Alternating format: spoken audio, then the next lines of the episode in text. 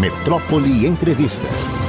Agora eu vou ter a alegria de conversar com uma médica extremamente competente, doutora e querida, doutora Adélia Pinheiro, secretária de Educação da Bahia. Adélia, estava com saudade de você, viu, Adélia? Sou seu admirador, gosto do seu trabalho, esse riso seu, essa figura, pai, já, já alegra a gente, Adélia. Adélia, Adélia, tudo bem com você, Adélia? Olá, Mário Kertz. Olha, a saudade é sua é minha também. É sempre uma enorme satisfação estar com você, ser entrevistada por você, sua perspicácia, sua história, o que você traz né, de história na Bahia, de sua, seu legado também no serviço público, entrelaçando o que já foi feito, os caminhos percorridos e o que temos feito mais recentemente. Tudo isso é, é instigante, é prazeroso. Então, eu agradeço a sua acolhida, retribuo na mesma medida, muita saudade, mas olha eu aqui de novo. Que bom que é, aqui. Agradeço por seu convite, me coloco à disposição e, claro, cumprimento, cumprimento o senhor e cumprimento também todos, todas as pessoas que nos acompanham aqui na Rádio Metrópole. Adélia, no governo passado você foi secretária de saúde. Isso. Você é médica. Sim, mas se bem que hoje, né, Adélia, não existe mais. Zé Serra, por exemplo, foi um grande ministro da saúde, economista. Roberta Santana não é médica, mas está trabalhando muito bem também. Você, médica, mas está lá envolvida numa das partes, se não a mais importante do governo Jerônimo Rodrigues. Como é que é como é que você está se sentindo? Como é que as coisas estão avançando? Você tem bons projetos? Fale aí à vontade. O tempo aqui é seu. Então, vamos lá. A primeira coisa é falar é, da minha do momento em que estou na Secretaria de Educação. Eu estive na Ciência e Tecnologia, eu isso, eu fui para a saúde eu fui reitora de uma universidade e agora na educação. Efetivamente, eu digo, eu, eu faço muita questão de reafirmar isso, Mário Kertz, que é o meu lugar de conforto é na educação. Em qualquer lugar que eu esteja, eu sou professora. Eu estava, eu estava no meu terceiro ano de faculdade de medicina e eu fui a minha escolha pela medicina foi uma escolha vocacionada. Eu nunca pensei na minha vida de fazer outra coisa, outro curso superior. Então, uma escolha vocacionada. No terceiro ano de medicina, eu disse aos meus pais, que eram trabalhadores, é, meu pai era, porque já falecido, minha mãe é, ambos trabalhadores, ambos professores. E eu disse: Eu quero conversar com vocês, porque eu sei da dificuldade de me manter, mas eu não. Quando eu acabar o curso de medicina, eu vou querer fazer residência, mestrado e doutorado, e quero saber se vocês podem continuar auxiliando, porque eu não vou entrar imediatamente na produção, não é? E eles me disseram: conte conosco. Eu fiz residência, fui aprovada Cursei um ano só de residência, emendei com o mestrado, porque fui aprovada. Antes de concluir o mestrado, eu já estava aprovada no, no grande concurso público que a UESC realizou em 1990. Então, é, eu o meu lugar, a educação é o meu lugar de escolha, é o meu lugar de conforto, atuando é, inicialmente na educação superior, mas agora com a grande missão de também articular a educação superior, a educação básica e atuar para o avanço da educação básica, da rede estadual e também do regime de colaboração com os, as redes municipais de educação do nosso estado. Então, essa é a história. que é o meu lugar de conforto, o meu entendimento sempre aqui. Além de ter o perfil, as pessoas falam frequentemente, quando você fala, você fala como professora. Então, tá, tá na minha natureza ser professor. É o lugar de retribuição de todo o investimento no mundo durante a minha vida, durante a minha formação e durante a formação de outras pessoas com as quais contribuir. Na Secretaria de Educação, e eu concordo com você, é, é o grande lugar. A educação é o grande canal. Não gosto de usar as palavras ferramenta, instrumento, porque é reduzir a educação, não é? É, é verdade. A educação é um estado de coisas. Então, é a educação entrelaçada em todas as políticas públicas e entrelaçando todas as políticas públicas que nos dá subsídio para avançarmos no nosso processo civilizatório, que é a construção de cidadania plena, que é respeito pelos outros, reconhecimento e respeito à diversidade, é o reconhecimento à identidade e às várias identidades presentes em nosso rico território baiano e brasileiro. É a educação que empodera a pessoa, empodera a criança, a juventude, o adulto e o idoso para escolher os seus caminhos na vida e dessa forma contribuir com a sociedade. Então, esse é o caminho. Várias coisas temos feito na educação. Não é, não é obviamente uma ação solo e também não iniciou em 2023, não é, Mário? Essa é, um, é. uma caminhada dentro de princípios que vão nos norteando, que iniciamos lá, desde Jacques Wagner, demos continuidade com os novos desafios assumidos por nosso, então, governador Rui Costa, e agora com o nosso governador Jerônimo Rodrigues, que ainda me brinda com a experiência dele tendo sido secretário de Educação, nós enfrentamos os desafios mais atuais. Adélia, é, ah, eu concordo inteiramente. Inclusive o fato, você tem uma sorte aí também, claro que os outros governadores, você sabe como eu admiro todos eles, mas o fato de Jerônimo ter sido secretário de Educação, professor, professor, ele, a mulher dele, tudo, a ligação dele com a educação é realmente muito forte. Agora, tem alguns pontos aqui que eu gostaria de ouvir você. Por exemplo, a gente ouve é, é, relatos em função do que o mundo e nós vivemos, de haver insegurança nas escolas, não por conta de é, coisas físicas, de prédios, não é isso mas por conta da violência que eh, a sociedade se manifesta através dos alunos, fazendo com que professores tenham receio de ministrar aula e mais. Eu ouço alguns relatos, Adélia, que eu fico assim, perplexo. O professor tem medo de reprovar um aluno e ele ir lá agredir ou ameaçar. E esse é um problema sério, Adélia, e está sendo tratado. Como é esse negócio, Adélia? Nós chamamos escola de bem-estar, escola segura. É um ponto, é uma das dimensões que nós enfrentamos na nossa rede estadual de educação, mas não exclusivamente na nossa rede, nós também trazemos para esse diálogo a rede privada e também a, as redes municipais e o ensino superior é, público também. Nós implantamos, Mário, em abril, o Comitê Intersetorial de Segurança nas Escolas e Espaços Educacionais.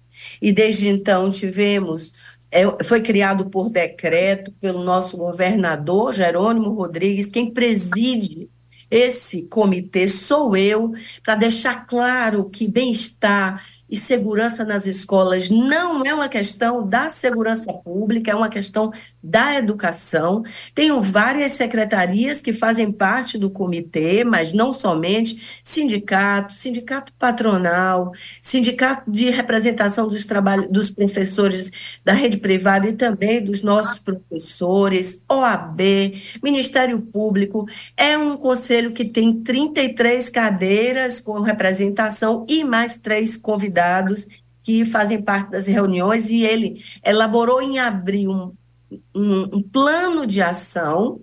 Ontem, curiosamente, Mário, ontem à tarde nós tivemos a última reunião do ano, fazemos reunião, reunião uma vez por mês, ordinariamente. Fizemos uma reunião do a última reunião do ano e ali fizemos um, uma avaliação dos nossos trabalhos e cumprimento do plano de ação 2023, ainda que ele não esteja encerrado, o, a prestação de contas ela ocorrerá na reunião de janeiro, mas já iniciamos o nosso planejamento para as atividades de 2024.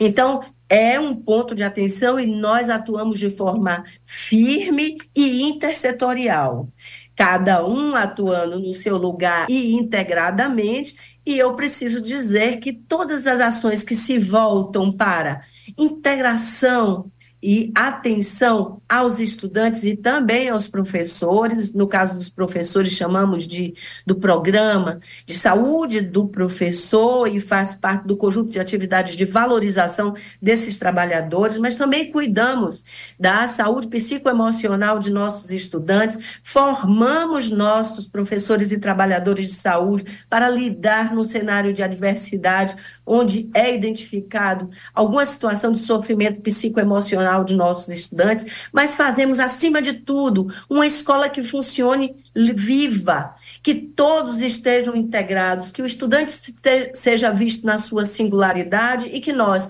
possamos observar o estudante que precisa de um apoio próximo, com encaminhamento ou com atenção dentro da escola. Mas eu vou. Agora, Adélia, desculpe lhe interromper, pois mas não. escolas, a gente conhece a realidade nossa em escolas colocadas em comunidades que a gente sabe que há uma ação é, forte do tráfico, da violência, ou de milícia, seja o que for, é complicado né, manter essa, essa segurança. Por exemplo, você, é, eu não quero citar aqui, mas Salvador tem algumas áreas que a gente sabe que são mais vulneráveis do ponto de vista do crime organizado, do tráfico de droga. É, supondo que tem uma escola nessa região, que tipo de trabalho vocês podem fazer, o governo, Secretaria de Educação, no sentido de proteger não somente os alunos, mas os professores? Porque às vezes eu ouço professores dizendo assim: eu não tenho coragem de reprovar o aluno, porque senão ele vai me atacar. Essa é uma realidade, Adélia? Veja, essa pode haver sim relatos individuais de professores, mas eles são cuidados. Nós temos uma estrutura que faz a escuta de professores, faz a escuta ativa, que é um grupo multidisciplinar, composto por psicólogo, assistente social e outros trabalhadores, fisioterapeuta, enfim, que faz assistência à saúde do professor e também é acionada em situações em que a escola se sente em alguma vulnerabilidade psicoemocional, essa equipe também chega na escola para fazer essa atenção. Essas equipes, ela, nós temos uma equipe na sede, mas temos também equipes nos núcleos territoriais de educação que chegam junto da escola de forma mais rápida, se houver a indicação, né? E isso tem sido feito. É importante, Mário, a gente fazer o destaque é, que o nosso foco é a escola. Efetivamente, em toda situação em que é atribuído à escola o risco e a ameaça, a violência extremada, né? e que aconteceram eh, fatos aqui no Brasil, é importante dizer que uma rede muito bem articulada, formada entre as escolas e a partir da implantação desse comitê intersetorial é, de, de proteção e segurança às escolas, nós tivemos em algumas situações ameaças que ocorreram e que foram deslindadas, aí sim, quando a ameaça ocorre, é uma ação da segurança pública que deslinda, né, resolve, identifica é, quem está responsável por aquela situação e toma as providências. Isso é uma questão de polícia e é tratado, ainda que dirigido à escola, é tratado pela segurança pública. E eu cito como um exemplo recente uma, uma série de ameaças por e-mail que foram dirigidas à Universidade Estadual de Santa Cruz, que imediatamente o reitor buscou e deu conhecimento à Polícia Civil, que atuou de forma diligente, identificando um adolescente de 15 anos anos, residente em Minas Gerais, e que, numa ação articulada entre as secretarias de segurança pública da Bahia e de Minas Gerais, houve a apreensão desse, desse menor que foi ouvido, que justificou, explicou que não tinha intenção de executar efetivamente nenhuma daquelas ameaças de ato terrorista que estavam contidas no e-mail e que, enfim, a situação foi é, identificado, o responsável identificado e a, a, a justiça e, e, direitos humanos cuidaram dessa situação. Então, essa situação de ameaça à escola e à educação e que é ameaça de violência extremada, a gente tem tratado com muita seriedade, de forma integrada,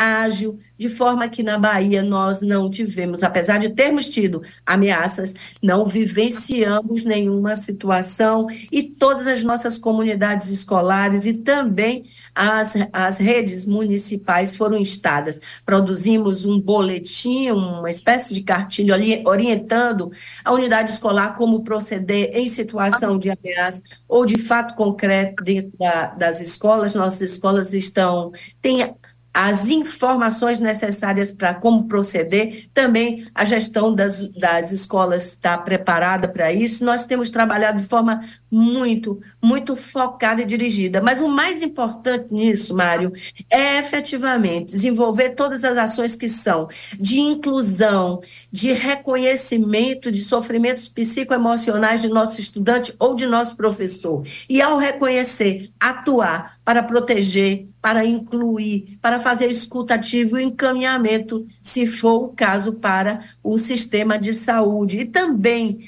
o desenvolvimento de ações que são daquilo que a gente chama de cultura de paz e de não violência dentro das escolas. E vou dizer que quando tratamos da educação integral e todas as ações, projetos e programas que nós temos voltadas para a educação integral, e eu não estou falando de educação de tempo integral, tá?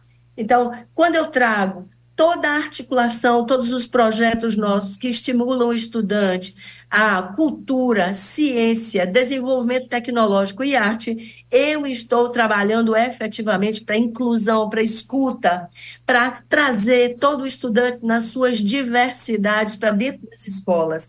Então, quando a gente diz nós temos um programa de fanfarra e temos muita, muitas fanfarras escolares na nossa rede, é disso que eu estou falando. As fanfarras, habitualmente, elas se reúnem e treinam aos sábados fora do horário letivo, mas é uma forma do estudante estar conosco e estar exercitando as suas habilidades, gostos e competências. Hoje é o último dia, Mário, mas nós estamos na Arena Fonte Nova com o nosso encontro estudantil da rede estadual de educação.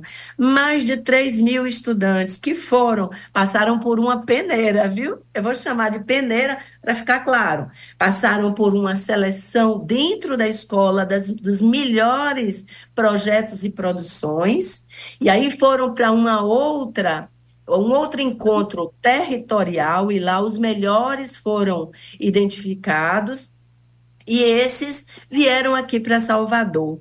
Nessa ação, imagine, mais de um pouco mais de 3 mil estudantes apresentando aquelas ações de canto, com o Festival da Canção Estudantil, canto coral, dança, teatro, produção literária em verso e em prosa, toda a produção que nós temos de um estruturante que chama identificação do patrimônio, patrimônio histórico e cultural. Estes normalmente apresentam maquetes representando qual é o patrimônio. Então lá eu tenho panela de barro, eu tenho casa de taipa, enfim, várias produções. Tenho também a pintura em tela, desenho, escultura, produção audiovisual e também temos os trabalhos científicos e também as tecnologias desenvolvidas, incluindo as tecnologias sociais. E, além disso, aqueles estudantes que fazem parte da agência de notícias e que compõem e fazem a cobertura, a cobertura do grande encontro. Então, lá na Arena Fonte Nova está uma festa, Mário, e é uma culminância de trabalho realizado durante todo o ano. Isso é trabalho de pertencimento, engajamento, inclusão do estudante e faz parte da nossa da nossa forma Adélia, eu queria agora mais um, uma coisa pontual.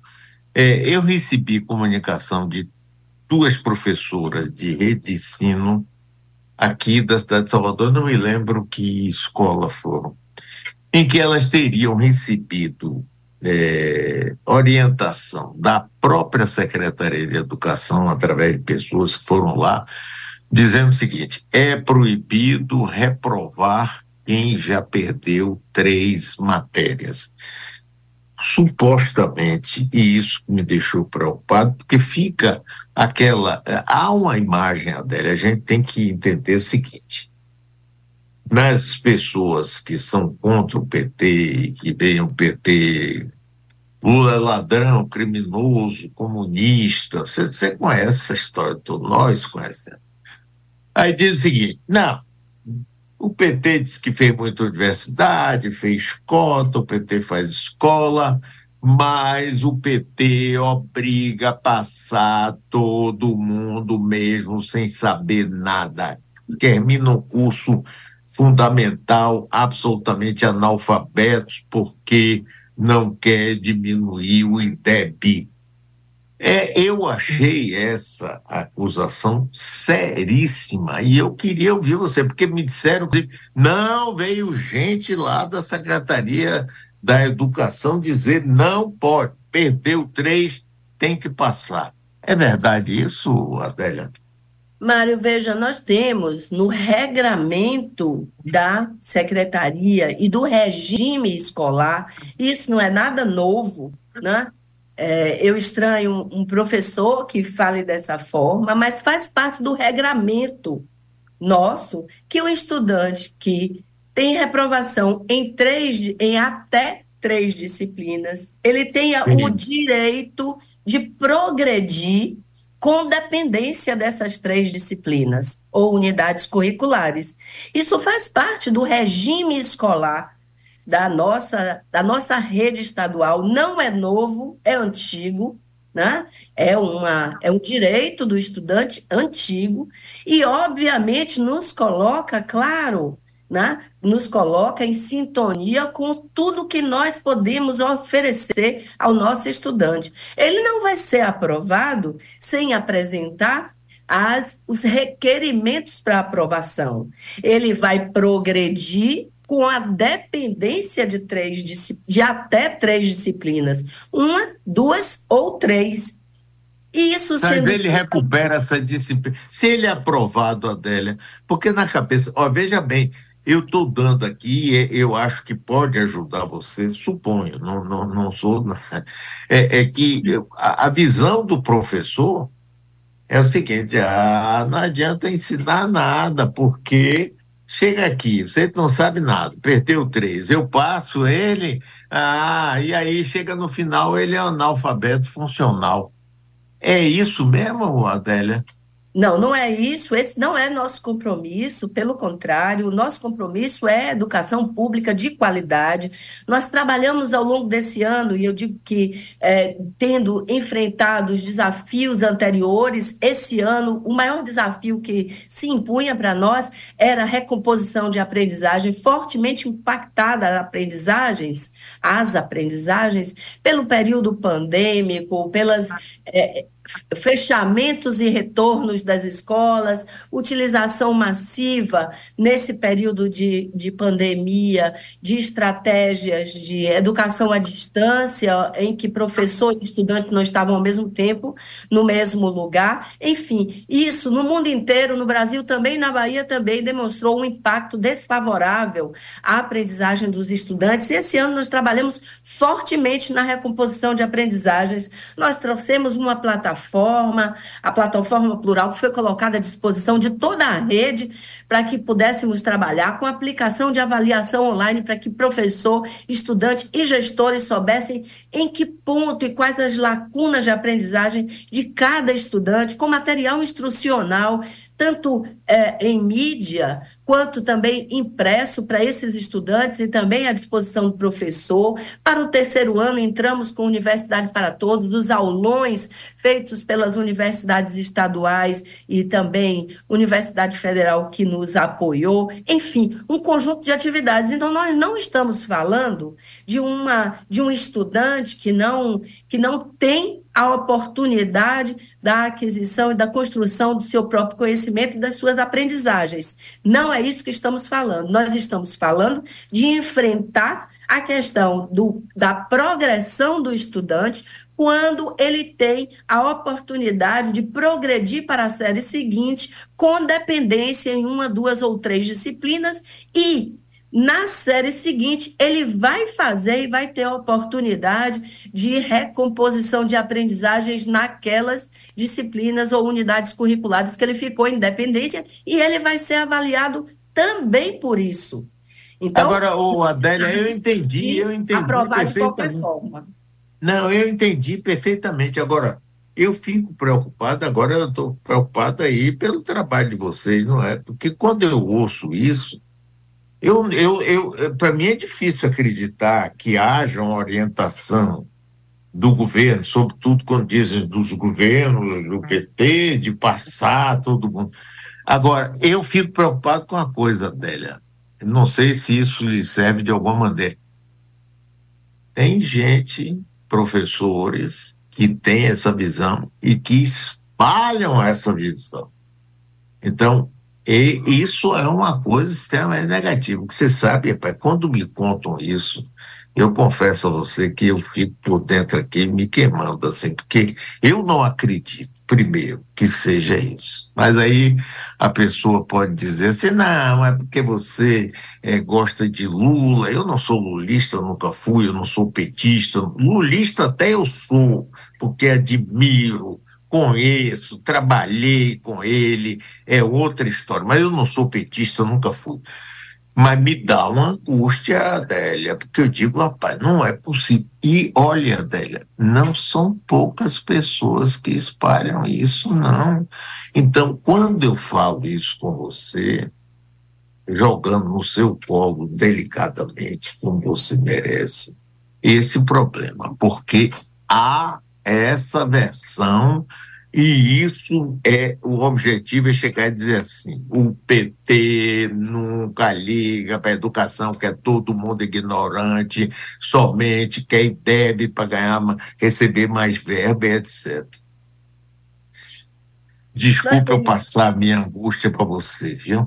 Não, sem problema. E eu entendo que a transparência, o diálogo franco é o melhor dos mundos. Eu sou professora, Mário, eu sei como a questão da avaliação do estudante, ela mobiliza professores.